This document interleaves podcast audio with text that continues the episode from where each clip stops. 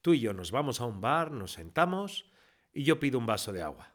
El camarero lo trae, lo pone sobre la mesa y yo lo cojo con la mano, extiendo mi brazo y lo elevo un poquito sobre la mesa poniendo el vaso de agua frente a ti. Y te hago la siguiente pregunta.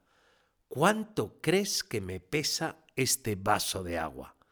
Tú probablemente te aventures a decir poco, mucho, o 30 gramos, o 60 o 100, o los más aventurados. Diréis, 600 eh, gramos. Pero yo te diré que depende del tiempo que lo mantenga elevado.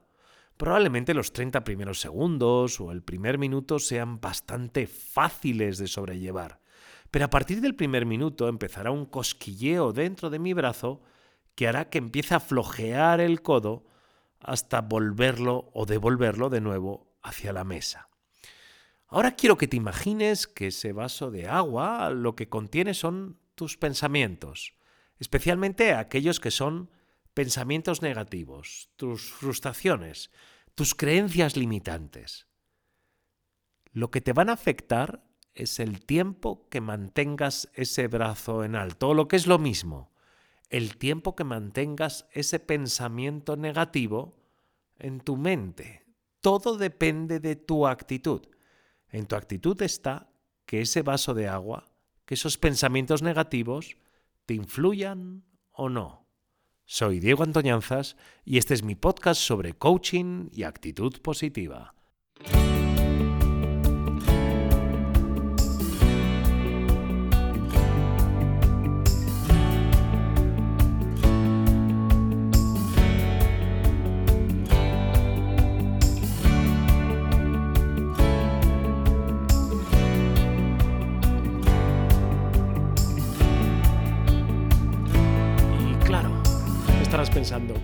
A dejar de llamar los clientes, las estadísticas que leo no son nada halagüeñas, los virólogos que salen por la tele anuncian que lo peor está todavía por llegar.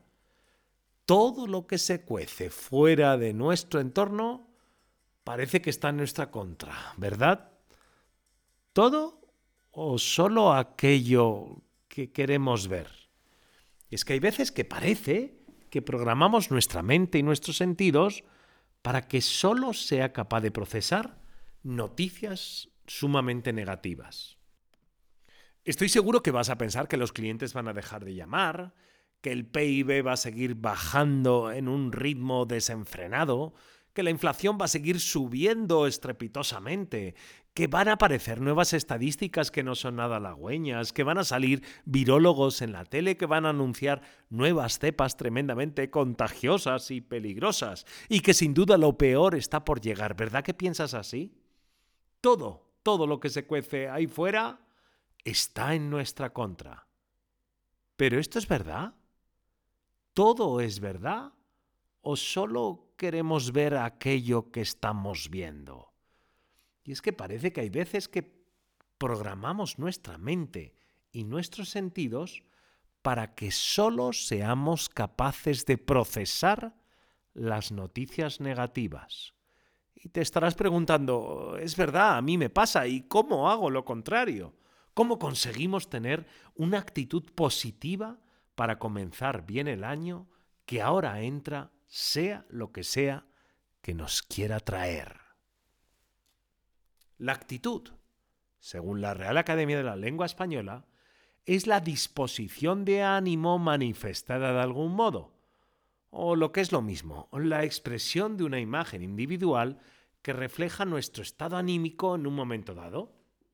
Muchas de las veces que comienzo con procesos de coaching a nivel individual o a nivel empresarial, coaching ejecutivo, me llegan clientes con una actitud aparentemente positiva que se desvanece de inmediato tras varias preguntas claves que me permiten ver su verdadero interior.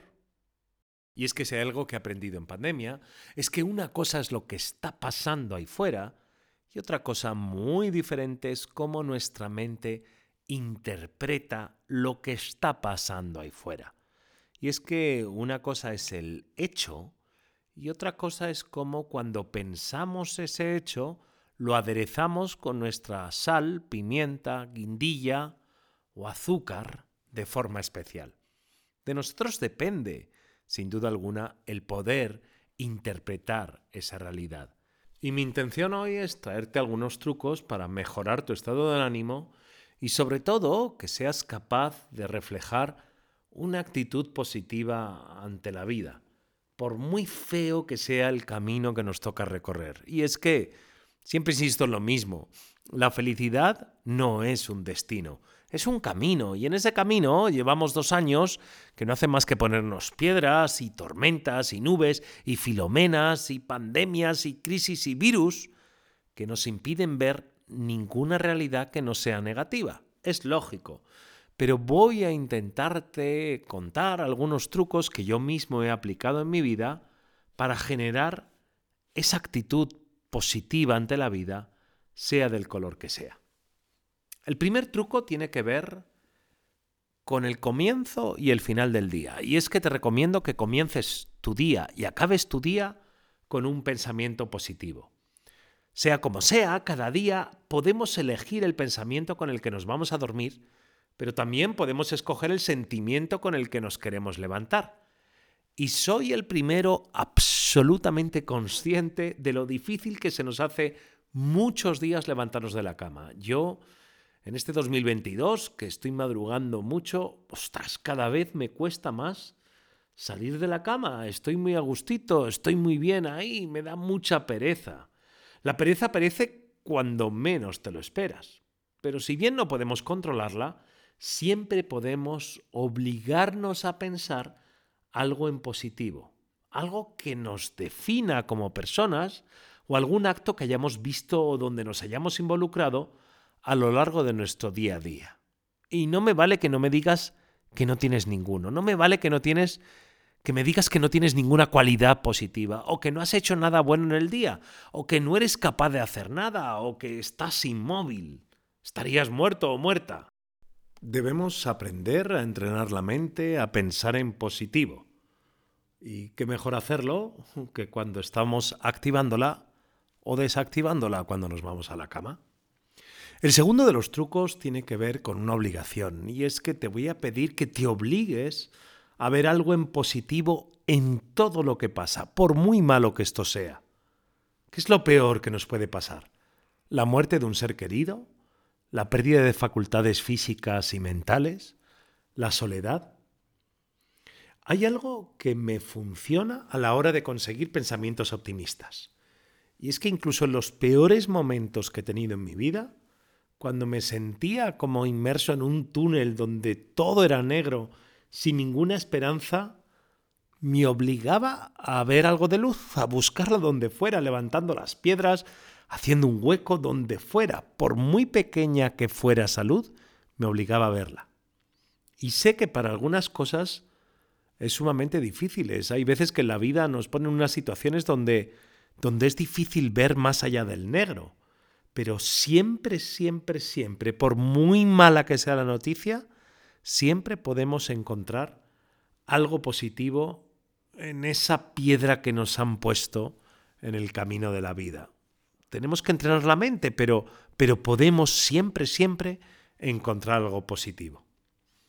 El tercer truco tiene que ver con premios, tiene que ver con premiar tus logros, con quererte más, con quererte tal y como eres y con recibir también tus recompensas.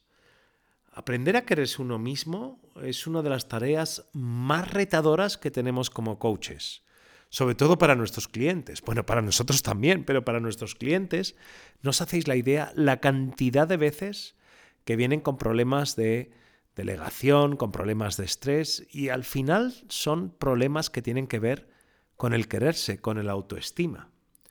Pero no hay nada que no podamos lograr, especialmente cuando solo depende de nosotros que necesitamos irnos al Caribe con un cóctel en la mano y darnos un baño en el mar caliente? Pues seguramente, pero, pero es difícil de alcanzarlo, ¿verdad? Es difícil de irse al Caribe mañana mismo.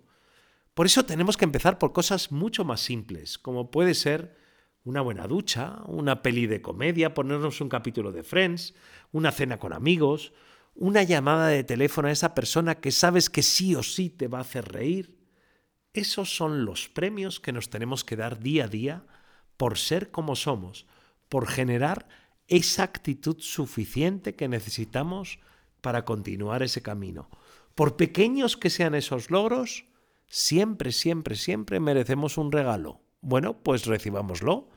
Como cuarto truco, te voy a invitar a que huyas de los medios de comunicación, que evites los rumores, los cotilleos, las supersticiones y sobre todo las noticias infundadas. Pero si es que cada día nos dicen una cosa diferente y al día siguiente nos dicen la contraria. Desde los comienzos de esta terrible pandemia, y sí, soy consciente de que he puesto la palabra terrible porque me parece que es terrible y no puedo calificarla de otra manera, el papel que han tenido los medios de comunicación ha dejado muchísimo que desear. Con poquísimas excepciones nos han mentido, nos han manipulado y han logrado herir nuestros sentimientos y utilizar nuestras emociones a lo largo del tiempo con el objetivo de que estemos más enganchados a ellos mismos. Es ahora cuando debemos ser conscientes de la importancia de desconectar por completo de esos medios tan tóxicos. Son ellos los causantes de muchos de nuestros males. Como decía mi madre para descanse, no news, good news. Vamos, que si hay algo realmente malo y cierto, no os preocupéis que vamos a terminar enterándonos. Mientras tanto, relax y huyamos de preocupaciones absurdas que no están infundadas en ninguna realidad, que son meras invenciones para lograr su objetivo, que es manipularnos. Y por último y último truco, practica de verdad la desconexión real y sobre todo desdramatiza. Oblígate a ello, programa exhaustivamente tus tiempos de desconexión mental. Sí, sí, coge tu agenda y mañana a las 8 de la tarde di que vas a desconectar del mundo. Practica deporte, meditación, sal a pasear. Haz algo que te divierta de verdad. Visualiza tu futuro, pero siempre lleno de logros, como que vas a tener muchísimo éxito. Y siempre mira tu futuro pensando qué es lo que tienes que aprender para lograrlo, pero sobre todo, que es lo que hay que trabajar, qué es lo que tienes que desaprender. ¿Qué creencia te está limitando en conseguir el futuro que tú quieres para ser feliz?